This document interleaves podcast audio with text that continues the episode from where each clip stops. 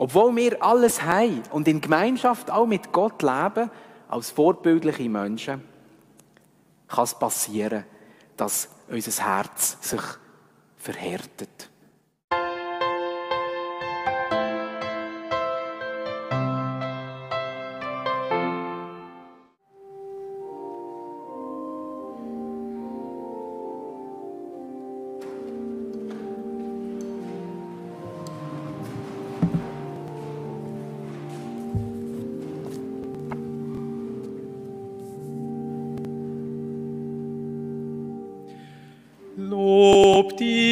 Christus, König und Erlöser. Lob dir, Christus, König und Erlöser. Ich will zu meinem Vater gehen und ihm sagen, Vater, ich habe mich versündigt, gegen den Himmel und gegen dich. Lob dir, Christus, König und Erlöser.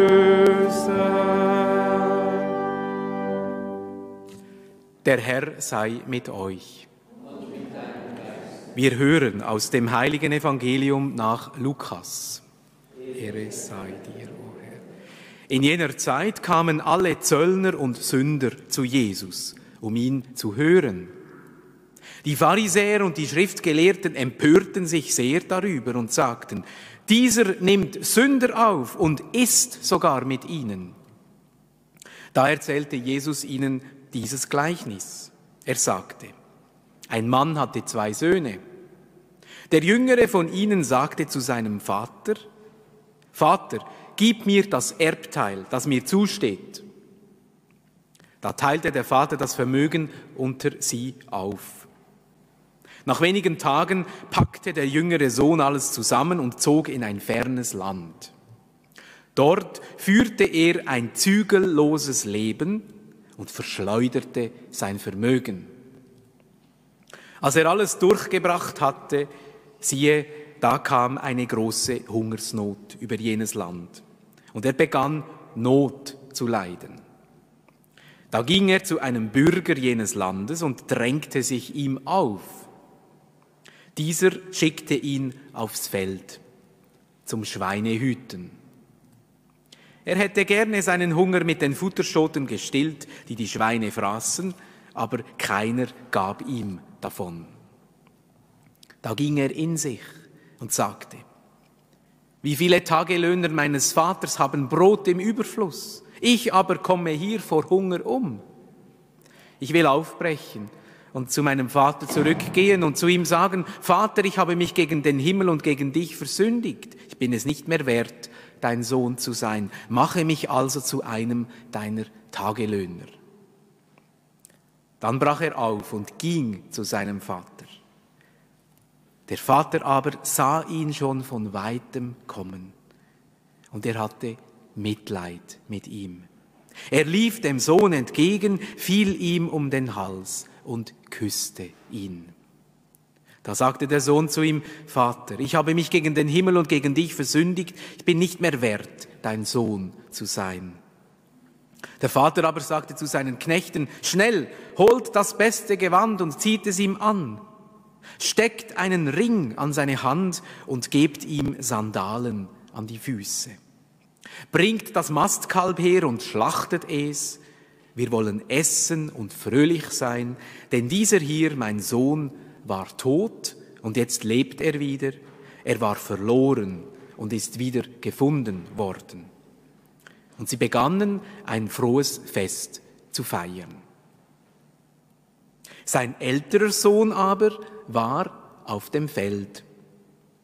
Als er heimkam und in die Nähe des Hauses ging, hörte er Musik und Tanz. Da rief er einen der Knechte und fragte, was das bedeuten solle. Dieser antwortete ihm, Dein Bruder ist gekommen und dein Vater hat das Mastkalb schlachten lassen, weil er ihn gesund wiederbekommen hat. Da wurde er zornig und wollte nicht hineingehen. Sein Vater aber kam heraus und redete ihm gut zu. Doch der Sohn erwiderte, siehe, so viele Jahre schon diene ich dir und nie habe ich auch ein Gebot übertreten, mir aber hast du noch nie einen Ziegenbock geschenkt, damit ich mit meinen Freunden ein Fest feiern könnte. Kaum aber ist der hier gekommen, dein Sohn, der dein Vermögen mit Dirnen durchgebracht hat, da hast du für ihn das Mastkalb geschlachtet.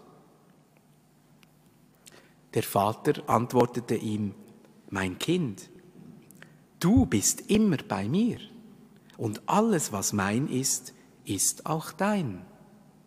Aber man muss doch ein Fest feiern und sich freuen, denn dieser hier, dein Bruder, war tot und lebt wieder.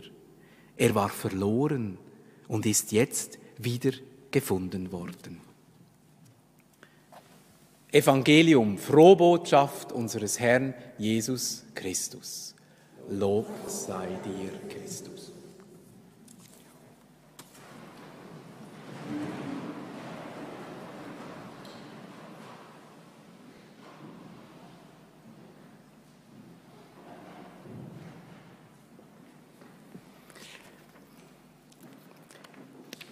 Liebe Mitchristinnen und Mitchristen, liebe Mädchen und Buben, liebe Kinder, in jeder Familie, es mehrere Geschwister hat, da gibt es jemanden, der die Älteste oder der Älteste ist. Und jemand ist der Jüngste oder die Jüngste. Das ist ja so. Auch bei euch. Und noch in allen anderen Familien auch. Auch bei den grossen Menschen ist das so. Jemand ist der Jüngste oder die Jüngste, jemand ist der Älteste oder die Älteste. Und dann gibt es je nachdem noch ein paar Geschwister zwischen ihnen. Und ich weiß nicht, wie das bei euch vielleicht war, aber ich kann mich erinnern, in meiner Familie hat es doch gleich mal geheissen, der Kleine ist immer verwöhnt worden. Wir Eltern hätten das nie dürfen. Und ich bin eben der Kleine in der Familie. ich weiß nicht, wie das so ist. Habt ihr vielleicht auch schon mal gehört? Und vielleicht ist das bei den Eltern so, beim ersten Kind ist man vielleicht noch ein bisschen aufgeregter oder strenger. Man weiß noch nicht, wie das alles so geht. Und man wird vielleicht ein bisschen lockerer, je mehr Kinder, dass man dann äh, geschenkt bekommen hat. Ich weiß auch nicht, warum das so ist, aber das ist noch so ein Spruch, der mir schon noch in den Ohren ist. Der Vorwurf, liebe Schwestern und Brüder, kommt ja auch auf eine Art im Evangelium zum Vorschein. Der ältere Sohn wirft das dem Mann, dem Vater vor.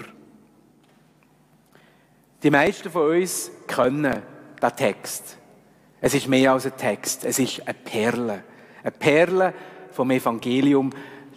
Die, die die Bibel auslegen, sagen sogar, es ist das Evangelium im Evangelium. Es ist quasi die Zusammenfassung von allem, was eigentlich unser christlicher Glaube über Gott aussagt, wie Gott wirkt.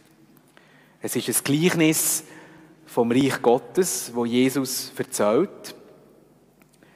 Ein Vater oder eine gute Mutter nimmt äh, ein Kind, das weggelaufen ist, wieder auf und ist bereit zum neu Anfang. Der Evangelist Lukas ist der einzige Evangelist, der das wunderbare Gleichnis bringt. Bei den anderen drei Evangelisten, beim Matthäus, beim Markus und beim Johannes, wissen wir nichts von dem Gleichnis, wo Jesus erzählt hat.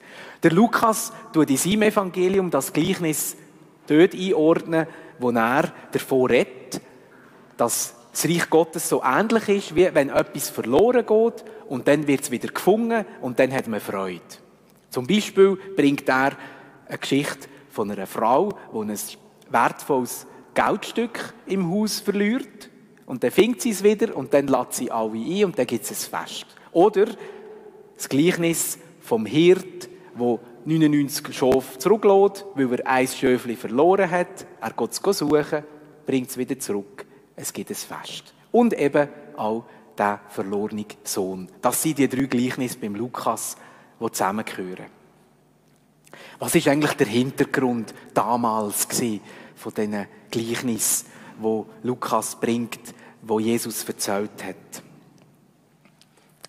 Der ältere Sohn kann man sehen als die Menschen, die zur Zeit von Jesus schon gläubige Juden waren, die zum Volk Gottes gehört haben, die immer schon in Gemeinschaft mit Gott gelebt haben.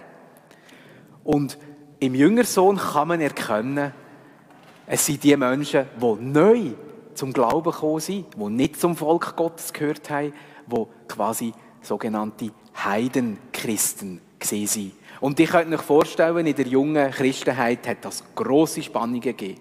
Die Judenchristen, die genau gewusst haben, wie alles läuft, die die Schrift kennt haben, die die Verheißungen kennt haben, dass der Messias kommt, die in Jesus der Messias erkannt haben. Und die Heidenchristen, die keine Ahnung hatten.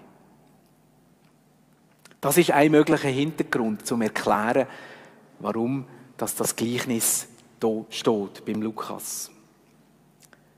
Aber wir alle wissen, das lenkt noch nicht. Das gibt noch nicht Nahrung für unsere Seele heute, wenn wir das wissen. Weil wir alle wissen, das Gleichnis hat noch eine viel, viel, viel tiefere Bedeutung, auch für uns heute.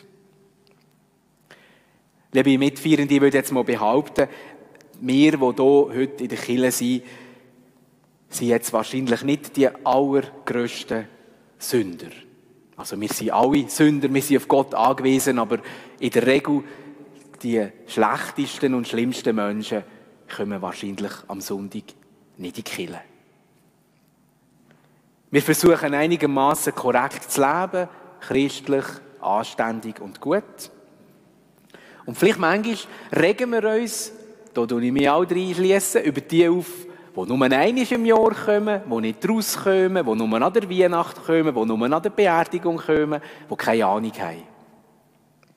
Die, die auf dem Papier Christen sind, aber noch nicht so wirklich vielleicht daraus kommen. Mit dem Denken sind wir aber ähnlich wie beim erwachsenen älteren Sohn. Der lebt ja auch schon in totaler Gemeinschaft mit dem Vater. Ihm ist das Erbe anvertraut. Was mein ist, ist dein. Und doch spüren wir in seiner Reaktion, dass er eigentlich zutiefst verbittert und unzufrieden ist. Obwohl er schon in Gemeinschaft mit seinem Vater lebt. Der Vater, der für Gott steht.